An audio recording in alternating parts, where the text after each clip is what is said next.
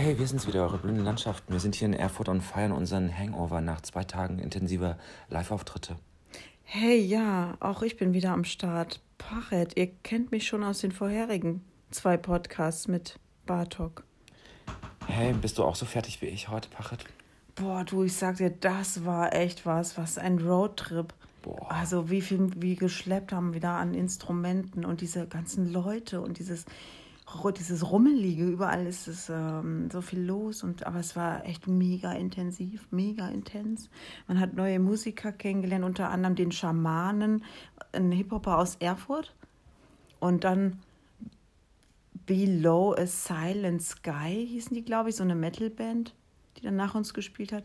In Weimar haben wir ja in der Kunsthochschule einen Auftritt gehabt. Da habe ich auch gleich neue, nette Malereistudenten kennengelernt. Also im Ganzen hat es also emotional und ähm, persönlich hat es einen sehr bereichert, oder? Wie siehst du das? Ja, das denke ich auch. Wenn man in den richtigen, in den richtigen Gegenden fischt, findet man immer interessante neue Leute, nette Gesichter, schöne Stimmen, tolle Bilder. Ähm, ich hätte gar nicht gedacht, dass es so erschöpfend ist. War das dein erstes Mal, ähm, Konzerte live zu spielen? Nein, Ach so, vor Leuten? Ich, ich spiele jedes Jahr vor Leuten irgendwas. Ah, okay, aber weil du das äh, meintest, du hättest dich jetzt gewundert, dass es nicht so, dass du das nicht Na, so kennst. Nee, Dass man so K.O. ist na, hinterher. Mm, Ja, das liegt vielleicht an dem Wetter, das liegt an der extremen Musik, an den vielen Leuten, mit denen man auf der Bühne ist. Das gibt schon ein anderes Flair, wenn da ganz viele dabei sind. Dann hat das so ein, wir machen etwas und äh, da ist die Gesundheit, da ist die Spannung irgendwie noch viel äh, äh, stärker und das Geschleppe und die Temperaturen und wir alle kannten uns noch nicht so richtig, wussten nicht, wie es funktioniert Wir und haben, es wir hat haben über perfekt äh, es hat uns funktioniert. eingeübt. Aber wir es waren hat wirklich funktioniert, eingeübt. ja. Für mich sind das ja erstmal alles so offene äh, Übungen, offene Proben und für dich sind schon so Gigs. Ja, ich bin auch- halt ein alter Hase im, im, im, im Live-Geschäft, sage ich mal so. Deswegen ist das für mich nicht so ein Unterschied. Wenn ich auftrete, ist es halt ein Auftritt so wie. In welchem Alter immer. hattest du deinen ersten Auftritt? Also, was zählst du als ersten Auftritt? Hm, Das erste Mal vor überlegen. mehr als zehn Leuten und die Leute Ja, sind nur okay, wegen dir gekommen. Oder Das ist eine gute Frage. Also, ich habe ja auch so DJing gemacht und so live. Das ist dann ja auch also ich mit schon 17. sowas. Ja, und ich später als du, siehst du? Ich war zwar auch so der Klassenclown, aber nee, ich habe auch nicht in irgendeinem Film mitgespielt früher als Kind oder Schauspielerin oder so. Dann habe ich ja mehr Erfahrung sogar als du. naja, genau, ich habe dann in, in, im Rahmen meines ersten Kunststudiums angefangen, so Performance zu machen, quasi. Wie war das das erste Mal für dich, so voll auf die Aufmerksamkeit zu bekommen? Schön, ich habe das gern gemacht. So im Moment auftreten ist so meine Sache. Ich lebe im Moment so. Improvisierst du dann- immer? Nee, nee, das ist nicht improvisieren, das ist schon alles. Ähm, aber da ich immer 24 Stunden halt geniale Gedanken habe und Ideen und ähm, Woher weißt du, dass es geniale sind? Ja, das spüre ich ja. Also die kann man nicht wiederholen, die kannst du nicht vermarkten. Alles, was man nicht wiederholen kann und daraus Plagiate machen kann, kann der Kapitalismus nicht verwerten. Deswegen ist es dann genial. Aber man kann auch alles verwerten. Der Aber nur im Kapitalismus kann alles verwerten. Ja, aber du kannst es jetzt nicht so schnell kopieren. Also versuch mal Damien Bartok und Barat Forman jetzt schnell zu kopieren. Das geht natürlich nicht. Eben, deswegen ist es genial. Und da wir auch ohne den Podcast äh, laufen zu haben, hier geniale Dialoge haben, wir müssen ja nicht viel machen, um auf die Bühne zu gehen. Wir machen dann einfach weiter. Das stimmt. Deswegen.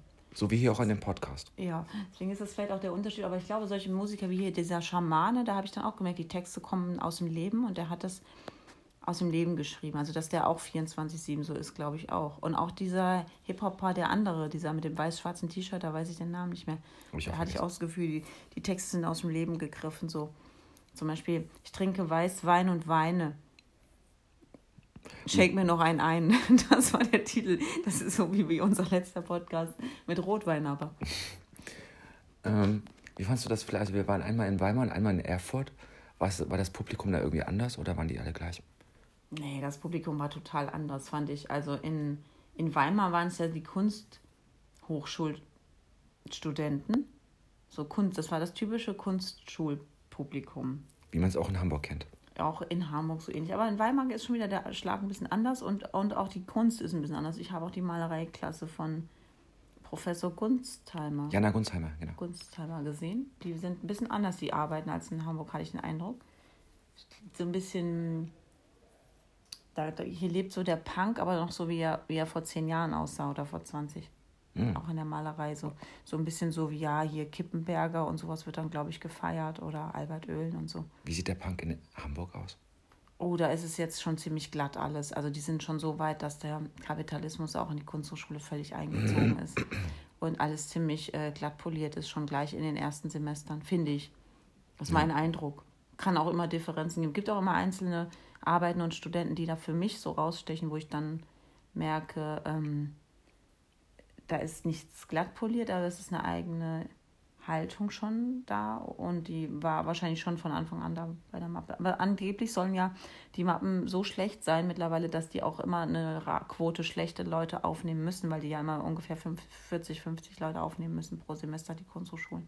Und es wird, das Niveau wäre so abgeflacht von den äh, Bewerbern an den Kunsthochschulen, hm. dass die Kunsthochschulen leider so zehn Leute mindestens, nee, 30 Leute, die schlecht sind, aufnehmen und die zehn und zehn, die wirklich gut sind. Also ja. hätte ich ja vielleicht auch Oder Chancen. Fünf. Oder muss man, muss, man, muss man da malen können? Das ist die große Frage. Ich kann gar nicht malen. Also man muss im Grunde als Künstler eigentlich nicht malen können. Ich persönlich finde das gut, wenn ein, ein visuell sich, also visuell arbeitender Mensch sich mit den Basics ähm, auskennt, also schon zeichnen kann, zum Beispiel aber, Basic. Aber muss es visuell sein? Kann man nicht auch. Also die Basic vom, vom visuellen Wahrnehmen ist ja die Zeichnung, weil die ganze Welt besteht ja quasi unsere ganze konstruierte Welt ist aufgrund einer Zeichnung entstanden. Jeweils. Also dein ganzes Zimmer hier, dieses Haus, in dem Die wir Baupläne wohnen. Baupläne meinst du? Ja, es, es läuft alles auf, auf, auf, auf eine Zeichnung ähm, hinaus, äh, auf, nach der die Pläne gemacht und die Gebäude gebaut werden oder die Autos herumfahren oder ähm, ja, alles hat, äh, Produktdesigner haben ja auch eine Zeichnung gemacht. Und deswegen finde ich auch schön, wenn ein Künstler nicht nur einfach Collagen und Sachen zusammenkleben kann und sagt, ich bin jetzt Künstler, mache Musik, ist, Musik ist wieder was anderes. Aber wenn man dann so präzise hinschauen kann und dann auch mit, dem, mit der Hand die Form nachverfolgen kann, das finde ich schon gut. Das kann ich überhaupt nicht. Ja, aber dennoch gibt es ja immer Ausnahmen, dass man sagt, okay, der hat aber das und das Talent. Vielleicht zum Beispiel im, im, im Bereich, ähm, ja, bei dir ist ja die Sprache so oder die Musik. Ja, aber ich will, Ton. Ja, aber ich, ich würde nicht sagen, dass ich ein besonderes Tontalent habe. Ja, äh, weiß ich jetzt auch nicht, was dein Talent ist. So, ich mich ja, du hast mir deine Mappe nie gezeigt. Ich habe nie eine Mappe gemacht. Ja, brauchst du ja auch nicht. Du bist ja jetzt schon so Künstler. Ich will ja auch nichts mehr studieren, ja. Aber ähm, ich würde gern, ja. ich würde gern freie Kunst studieren, irgendwo. Jetzt noch? Naja. Ja, du machst es ja im Leben jetzt schon. Mm, ja, aber ich weiß nicht. Ähm, damit ich mich wieder mich noch ein bisschen fordere, aber vielleicht bin ich da schon zu alt für. Nee, man ist ich bin ja schon so 34. Alt. Also bei, bei mir im Hörsaal sitzen noch Leute, die machen ein, ein Altstudium, die sind dann über 50 oder so. Und das ist, glaube ich, gibt es nie, das zu spät. Das ist genauso wie wenn man sagt, so mm, in einer Beziehung, ja, lass uns jetzt trennen, weil in fünf Jahren sind wir eh zu alt.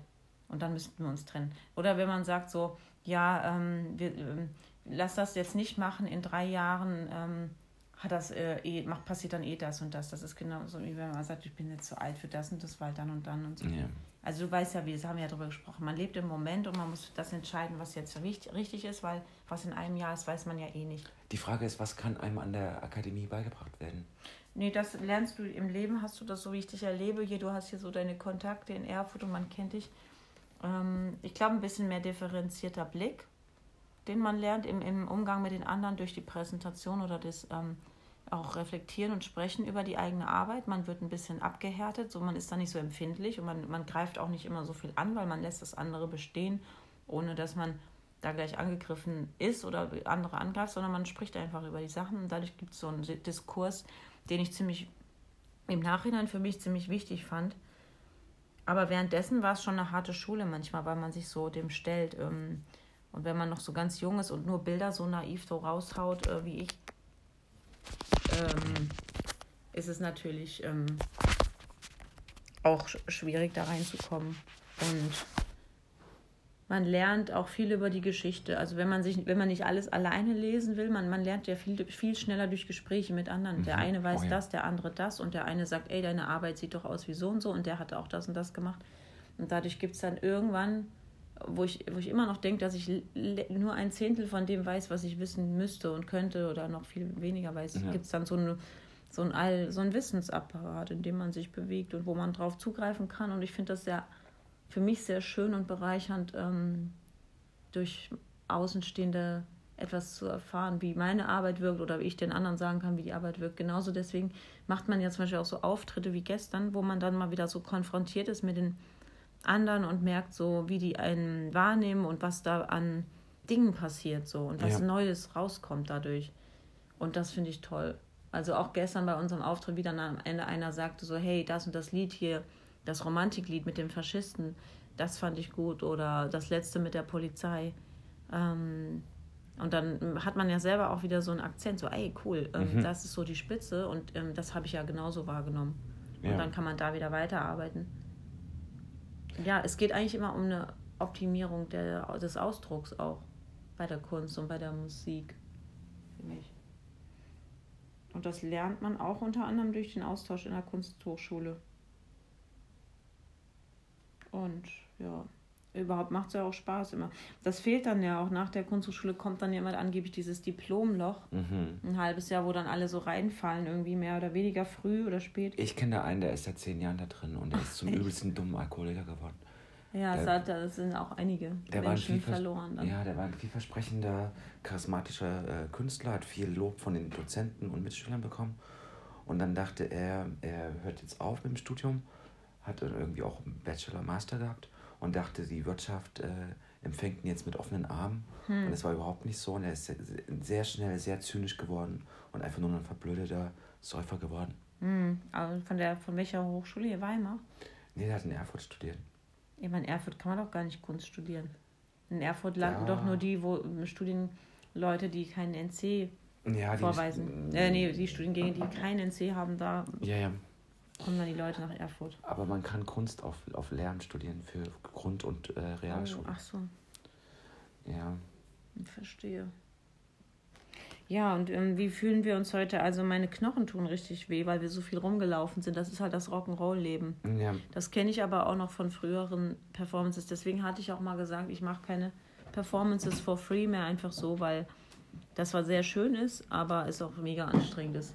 Ja, viele Bands, die gehen kaputt, weil sie Drogen nehmen und wir gehen kaputt, weil wir unsere Sachen immer selbst schleppen. Nee, die Bands müssten, mussten ja auch selber schleppen, aber die haben dann einfach, um den Schmerz abzutöten, ja Drogen genommen. Und ich nehme ja keine Drogen, deswegen spüre ich jetzt den Schmerz so stark. Und deswegen ähm, ist es auch wichtig, dass man als Musiker auch vergütet wird, irgendwie durch die Kultur. Das macht, Institution, das macht Institutionen und äh, aber Weil, macht das den Schmerz geringer? Nee, dann könnte man aber sich zum Beispiel eher das Taxi leisten und könnte dann vielleicht nur 20 Minuten laufen, anstatt irgendwie 45 Minuten mit Gepäck. Also man kann dann ja immer noch sagen, okay, wir müssen ja nicht alles ähm, jetzt auf Luxus machen und Bequemlichkeit, aber so ein Teil wäre dann schon ein bisschen einfacher. Und, und dass die Arbeit so ein bisschen leichter wird und man dann auch nicht so total K.O. beim Auftrittsort ankommt. Ja. Deswegen ist das schon, weil man will sich ja darauf fokussieren und da alles geben und nicht schon bei dem Weg dahin irgendwie. Deswegen kommen dann die, die, die anerkannten Musiker mit dem Taxi angefahren. Ich will aber nicht als, äh, als Teil von einer Noise Band aus dem Taxi aussteigen und sagen, hey Leute, hier sind wir. Erstmal einen ja, Cocktail Du musst ja nicht aussteigen und sagen, hey Leute, du steigst halt leise aus. Ja, ein paar Stationen vorher oder so. und mit Sonnenbrille. Ja. Und dann hole ich aus dem Kofferraum des Taxis noch so einen Handwagen und tue so, als wenn ich alles gezogen habe, den Weg her. Ja, genau. Das ist ein guter Und Plan. malst dir noch ein paar Schweißperlen auf die Stirn. ja. Ich schwitze sowieso immer. Im Taxi werde ich sowieso auch schwitzen. Ja, es war jetzt nur so ein Beispiel. Also im Grunde geht es ja nur um das ähm, Wertschätzen in der das war so mehr so ein Über, Überbau äh, zum Thema mit der, mit der die, dass die Politik ähm, auch die Gelder schön auch verteilt in die kulturellen Bereiche. Was es ja auch irgendwo gibt, aber ich kriege davon aktuell nicht so viel mit. Ich, ich sehe nur immer, dass irgendwo so Pakete geschnürt wurden und so. Und ich finde, wir sollten Leute von, von den Landschaften in die Politik einschleusen. Ja, das, da sind wir ja schon dabei. Wir sind ja schon direkt hier gleich im Kontakt mit dem äh, politischen äh, Institutionen hier, mit dem Ministerium, mit dem, das ist ja direkt hier gegenüber von unserem Wohnblock, hier, wo der Ministerpräsident sitzt. Und Ach so, ja, aber ich liefere den ab und zu mal Essen, aber das heißt nicht, dass ich da schon gute Connection habe. Ja, und ich kenne den, Reden, den, den Redenschreiber von. Pack doch einen kleinen Liebesbrief noch rein in, ins Menü. Hey Bodo, ich bin's. Ähm, ich mache sehr engagierte Kunst. Ich möchte das Bundesland abschaffen, dessen Vater, dessen Landesvater du bist. Äh, gibst du mir ein bisschen Kohle? Dann kann ich mir nämlich Taxi leisten. Ich würde aber dann sagen wir. Ich würde dann alle nennen, von den blühenden Landschaften. Dann verteilt sich auch die Verantwortung, so wenn es dann Gegenwind gibt. Ja, ich schreibe, hey Bodo, Pachet hat geschrieben, ich soll.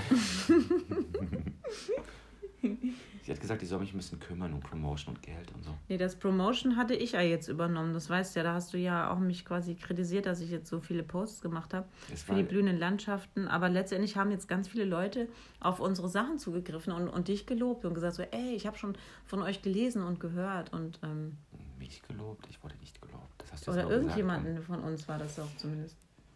Ja, aber ich will kein Lob von irgendwelchen Internetherzchen. Nein, das hast du jetzt wieder so doof runtergebrochen, Ja, richtig doof weil es nämlich nicht stimmt. Ja, da waren ja echte Menschen, die mit dir gesprochen haben auf dem Fest und mit denen du die ganze Zeit geplaudert hast, während ich nämlich rumgelaufen bin und die Doku-Arbeit gemacht habe. Du hast wieder Du geschuftet hast und die Lorbeeren, nur rum du hast die äh, Lorbeeren geerntet Ich und ja ich habe geschuftet. getrunken. Ja, aber alkoholfrei. Nee, da war, das war Narko. Ach, das habe ich nämlich gemerkt, weil du so aggressiv wurdest plötzlich später. Ich wollte doch nicht. Wegen einem halben Radler oder was? Ja, bei dir wirkt das. Ja, das stimmt. Ja, wir sind ja alle hypersensibel, deswegen konsumiere ich ja keine Drogen. Naja. Das ist auch gut so. Für uns alle. Naja, wir wollen ja noch ein, also gibt es noch was Wichtiges zu beplaudern jetzt im Podcast? Als Resümee, jetzt sag nochmal einen Satz zum Resümee. Also das Resümee wäre, wir machen weiter. Und äh, äh, eine Waffe, wir brauchen eine Waffe. Wir brauchen, wir brauchen Zwei Waffen. Wir brauchen zwei, zwei Pistolen. Zwei, wir haben zwei gute Aufnahmen. Das sind unsere so. zwei Pistolen. Achso, wir haben, wir haben, Die ein, werden wir auch demnächst veröffentlichen. Dann Wir- können wir die haben- alle nochmal nachhören. wir haben eine richtig gute Aufnahme von, von Weimar. Und wir hatten eine, eine Aufnahme, da ist das Schlagzeug eher dominant. Und Aber wir die werden, Songs sind gut. Ja, wir werden auf jeden Fall aus den Songs was machen. Ja, auf jeden Fall. Das es Tolle- geht auf jeden Fall weiter. Das Tolle in Erfurt war, dass, oder eigentlich auch in Weimar, dass das alles improvisiert war. Das war Instant Composing, hat das Kern Ja, aber nicht alles. 90 Prozent. Ja, wir hatten ein, ein Grundkonzept, aber da war die Improvisation integriert. Und es ist toll, als, äh, als, also wir hatten ja so ganz spontan ausgemacht, dass wenn ich Schlagzeug spiele, singst du und wenn du Schlagzeug spielst, sing ich. In Erfurt. in Erfurt. Mhm.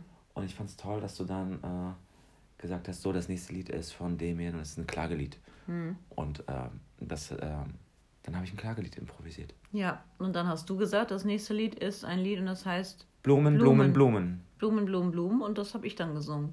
Genau, und so weiter.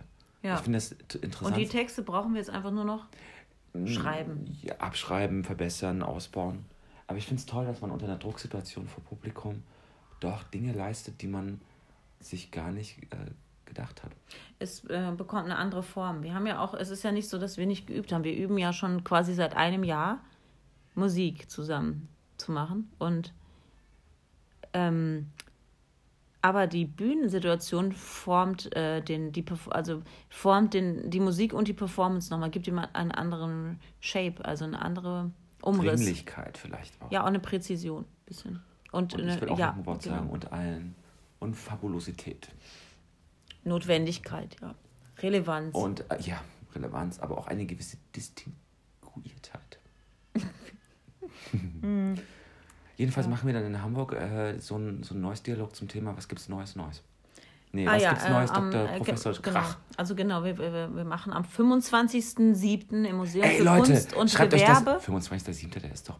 So, stimmt. 25.07. im Museum für Kunst und Gewerbe Hamburg zum äh, Ende, zu quasi Finissage-Tag der Ausstellung Live on Planet Orsimanirana im Museum für Kunst und Gewerbe Hamburg, wo ich ja diese Radiosendereihe gemacht hatte im, im Radio Orsimanirana. Da machen wir jetzt den Beitrag 6 zu meiner Sendereihe, also den Abschlussbeitrag und der ist live aus dem Museum.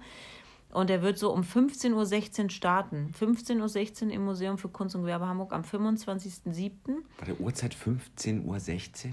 Ach, richtig, 15.16 Uhr, Entschuldigung. Das ist auch nochmal nachzulesen auf meinen öffentlichen Kanälen. Und das Museum wird es auch nochmal teilen. Was ist denn das für eine komische Uhrzeit? 15.16 Uhr bis 16.16 Uhr spielen wir. Und dann haben wir noch eine. Die Performance, das ist quasi Teil 2 zu meiner Liebesschrei-Sendung ähm, auf, auf Radio Osimanirana, der hieß. Da hieß die letzte Sendung Liebesschrei in die Zukunft und da gab es technische Probleme und da habe ich nur den ersten Teil meines Plans abgespielt. Die Technik lag dann diesmal ja nicht an mir, die Problematik lag da nie an mir, die lag wirklich an dem Server von Radio Osimanirana. Die haben sich auch entschuldigt. Aber auf jeden Fall habe ich jetzt daher die Möglichkeit, im Museum da nochmal anzuknüpfen. Ähm, Und ähm, daraus, ja, genau, daraus entwickelt sich jetzt eine Live-Situation mit Damien Bartok, der ja auch öfter in dem, in dem Radio angerufen hatte als Zuhörer, mit dem auch dann Gespräche geführt wurden, in dem nachhörbaren Radiostream. Der ist auch noch ähm, online auf radioosimanirana.com. Lass uns den verlinken in der Und Beschreibung dieses Podcasts. Auf meinem Soundcloud-Account ähm, ist der ja auch noch online mhm. unter Radio Osimanirana. Äh, Beitrag 1 bis 5 und jetzt kommt halt der Beitrag 6 am 25.07. mit einer Live-Performance aus dem Museum. Und da ist auch die Radiostation ja übrigens. Die, und da dürfen auch Gäste zugucken, analog, live. Und ich weiß jetzt noch nicht, wie die Situation sein wird, wie viele Gäste maximal in den Raum dürfen wegen Corona-Maßnahmen und wie die Situation dann ist. Die Inzidenzen steigen ja wieder, das, das Thema überhaupt, ob sie steigen oder fallen. Und wir müssen dann immer ähm, handeln und äh, uns entsprechend anpassen. Ständig müssen wir irgendwie handeln. Ja, handeln. Und ähm, auf jeden Fall dort geht es, geht es um das Motto, das war Punk, also ist das ein Abschluss meiner Sendereihe und die Diskussion am, nach, unserem, nach unserer kleinen, äh, wahrscheinlich neusigen ähm, Gesprächsrunde zwischen Damien und mir. Es wird auch eine kleine Konfrontation wieder geben mit uns selbst. Ähm, da geht es dann halt eben um, um das Neue im, in der Bewegung. Neues. Also Neues ist ja mittlerweile so eine, ja, ist ja nicht eine Avantgarde-Bewegung, sondern sie zieht ja jetzt mittlerweile genau wie der Punk ähm, das damals ähm, gemacht hat. Also zieht Neues in die akademischen Kreise ein, schon seit einigen Jahren und wird verwissenschaftlicht und ähm, darüber wollen wir ein bisschen, ja, uns austauschen mit euch. Ja. Wie lange hast du eigentlich gebraucht, bis du den Namen Ossi Manarana mit dir gemerkt hast?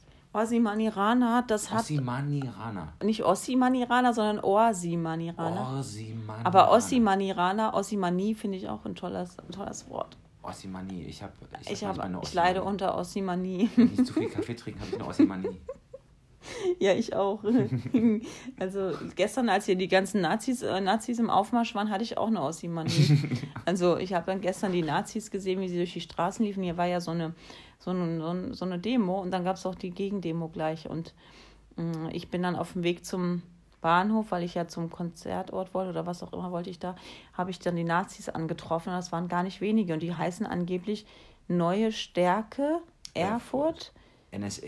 NSA, also Achtung, wenn ihr mal NSA irgendwo liest oder so. Also E, das, also E, ne? Ja, und ähm, ähm, die haben dann auch gesungen, frei, sozial und national. Und das hat mich auch ziemlich erschreckt, so im Chor. Und die waren ziemlich, ziemlich krass äh, drauf, so, ja, schon auch ein bisschen massiv vom Wirken. Waren ja nicht wenige. Und dann haben wir die auch abends nochmal auf dem Weg nach dem Konzert im, in der Straßenbahn getroffen. Mhm ein Teil davon.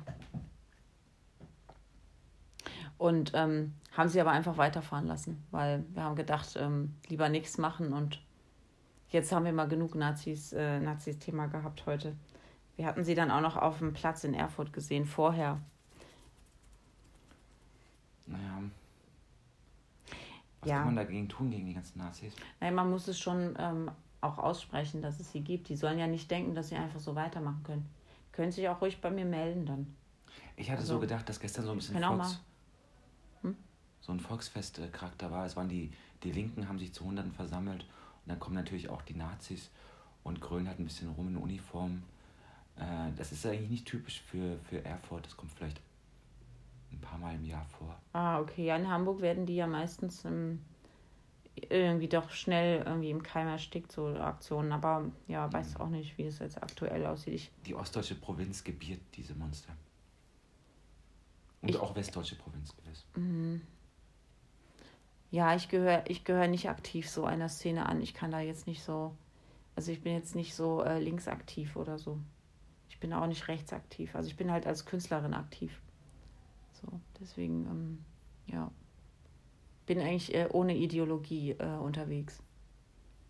Aber ich bin gegen, gegen äh, natürlich ja, äh, Diskriminierung und Ausgrenzung und ähm, Bevormundung anderer Menschen. Oder ähm, einfach ja, stupide Behauptungen, so, die auf nichts beruhen.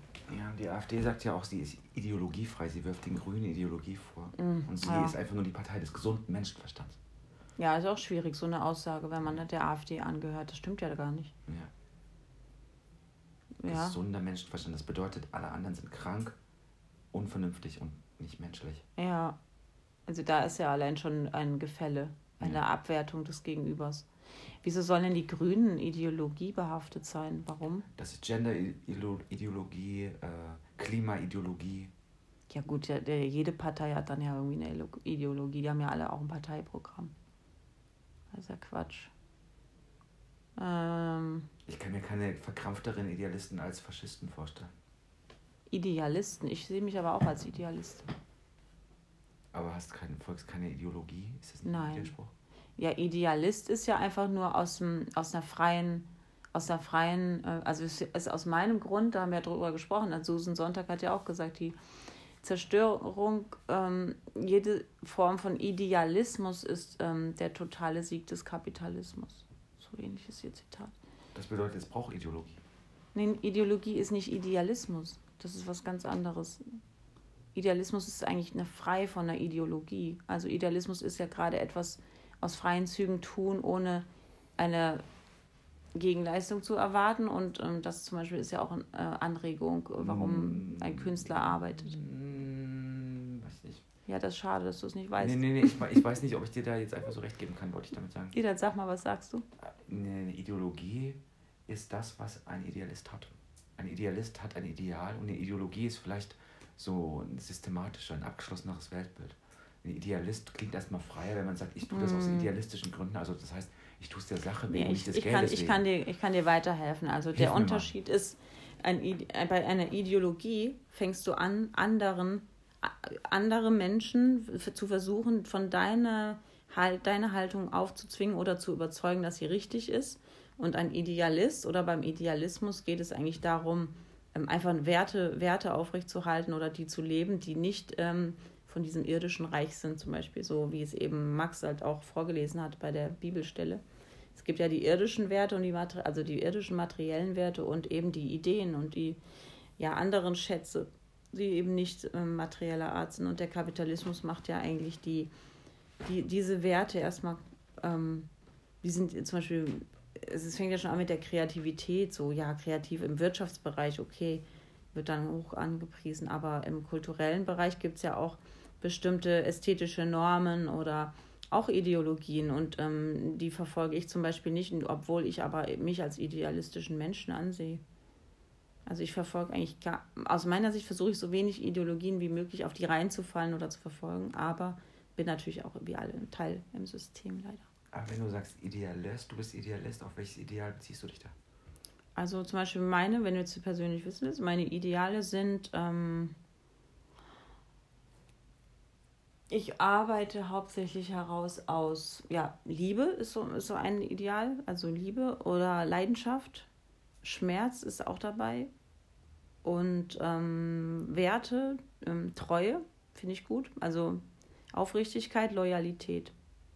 So, und ähm, ja, ökologisch denken finde ich auch wichtig. Ist dann, vielleicht geht das ja sogar schon in die, diese Richtung, aber ähm, so umsichtig sein, Achtsamkeit, Achtsamkeit, ja, ähm, Demut finde ich auch gut, Selbstlosigkeit beim, beim Kreativsein. So, das sind Werte und das sind für mich auch Ideale. Platon, Liebe, ist ja schon ein Ideal.